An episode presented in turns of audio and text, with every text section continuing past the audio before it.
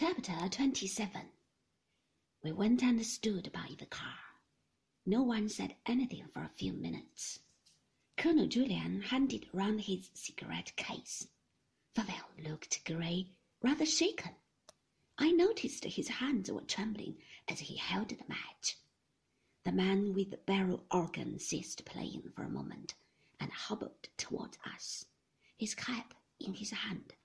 Maxim gave him two shillings then he went back to the barrel organ and started another tune. The church clock struck six o'clock. Favell began to speak.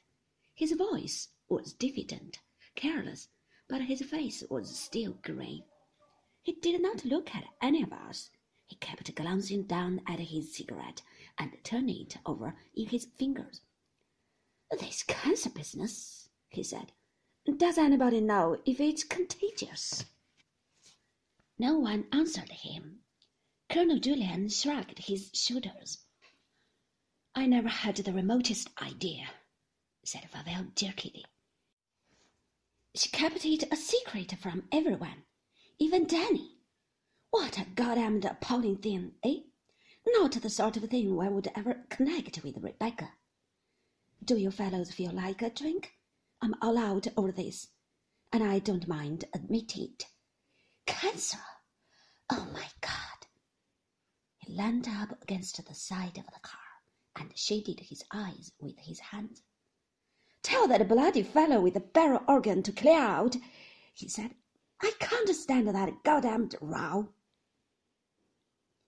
Wouldn't it be simpler if we went ourselves? said Maxim. Can you manage your own car, or do you want Julian to drive it for you? Give me a minute, muttered Favell. I'll be all right. You don't understand. This thing has been a damned unholy shock to me. Pull yourself together, man, for heaven's sake, said Colonel Julian. If you want a drink, go back to the house and ask Baker.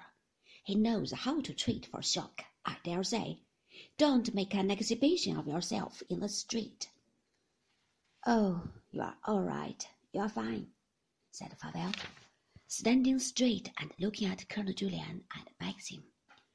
You've got nothing to worry about any more. Max is on a good wicket now, isn't he? You've got your motive, and Baker will supply it in black and white free of cost. Whenever you send the word, you can dine at Manderley once a week on the strength of it and feel proud of yourself. No doubt Max will ask you to be godfather to his first child. Shall we get into the car and go? said Colonel Julian to Maxim. We can make our plans going along. Maxim held open the door of the car, and Colonel Julian climbed in. I sat down in my seat in the front. Favell still leant against the car and did not move. I should advise you to get straight back to your flat and go to bed, said Colonel Julian shortly, and drive slowly, or you will find yourself in jail for manslaughter. I may as well warn you now, as I shall not be seeing you again, that as a magistrate I have certain powers that will prove effective if you ever turn up in Kerrith or the district. Blackmail is not much of a profession, Mr. Favell, and we know how to deal with it in our part of the world, strange though it may seem to you. Favell was watching Maxim. He had lost the grey colour now, and the old unpleasant smile was forming on his lips. Yes, it's been a stroke of luck for you, Max, hasn't it? he said slowly.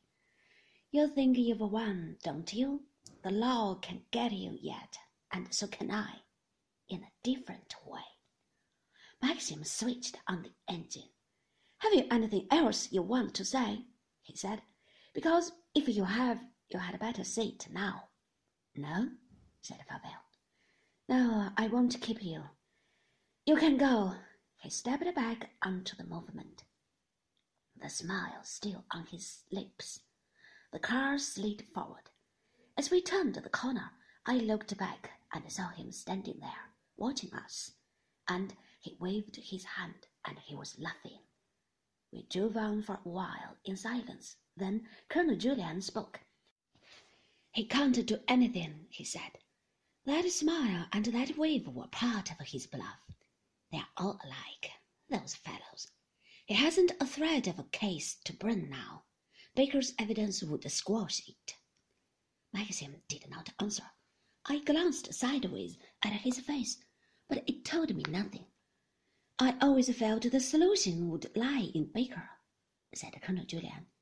The furtive business of that appointment, and the way she never even told Mrs. Danvers. She had her suspicions, you see. She knew something was wrong. A dreadful thing, of course. Very dreadful.